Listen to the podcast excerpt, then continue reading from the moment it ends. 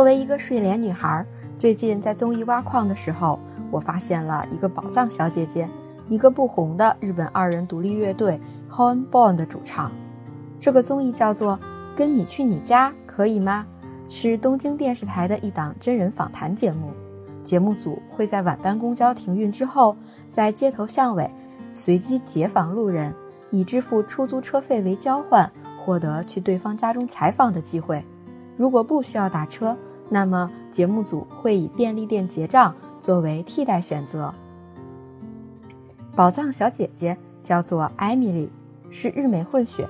她被摄制组搭讪时，刚刚和经纪人一起喝过酒，在听完摄制组的介绍之后，十分爽快地同意了采访。深夜被奇怪的男人缠上了，不知不觉间就带到了家里。是艾米丽为奇特的晚间经历即兴唱出的歌。记者说自己现在因为结婚的事而感到不安。艾米丽拿起吉他唱，在你说着这些话的时候，他就会被其他男人抢走了哟。根本不是说这些话的时候啊！说着这些话的你，都只是写漂亮的话，还是早点买戒指吧。被问及是如何选择做音乐的，艾米丽回答：“是被附近的小鬼们带着开始的。”其中一个人说想要组个乐队，然后就做了十年左右。家中的墙上贴着很多的照片，有拍摄 PV 时的定妆照，录节目时和其他艺人的合影，还有已经小有人气的艺人朋友的照片。对着满墙照片，艾米丽自我吐槽：“这一点才是最差劲的啊！周围的人都很支持我，但是我却没有任何结果，非常懊悔呢。”健谈又开朗的艾米丽谈到用苦涩回忆写成的歌《拿麦丽》的时候，瞬间情绪低落，躲到柜子后面几乎落泪，真的超级反差萌。而他认真写下的第一首歌，名字叫做《红鱿鱼》，歌中唱：“好像是时候该说说以前被欺负的事了。虽然没有想过去死，但想过要从此消失。被涂黑的日记。”也满是眼泪的痕迹，这则是根据初中时他因为天生金发而被欺凌的经历写成的。除了宝藏小姐姐，每期节目选取的被采访人都是宝藏本藏，有其乐融融的二代七口之家，有和朋友一起 cosplay 熊猫的福祉室，有以妈妈为榜样追逐的美女入殓师，有独居无依的花甲老人，也有独自抚养六个孩子的东大妈妈。还有来自大连，爸爸是解放军上尉，在日本努力学习工作的中国小姐姐。而且不得不说，节目组的套路真的很深，选择在半夜的街头寻找被采访人。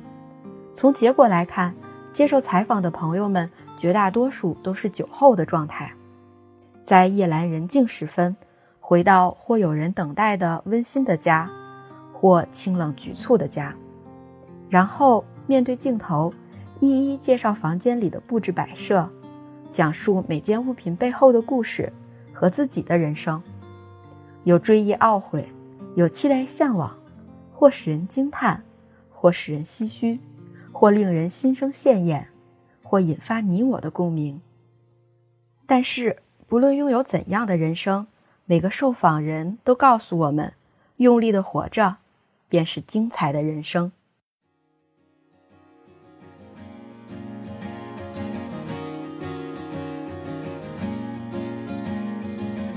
しい知らせは急に届いた。大切な人たちは崩れ落ちた。私は涙をこぼしていた。何が何だかわからなかった。必死に嘘だって思い込んだ。これから先君がいないなんて。君を変えてしまっ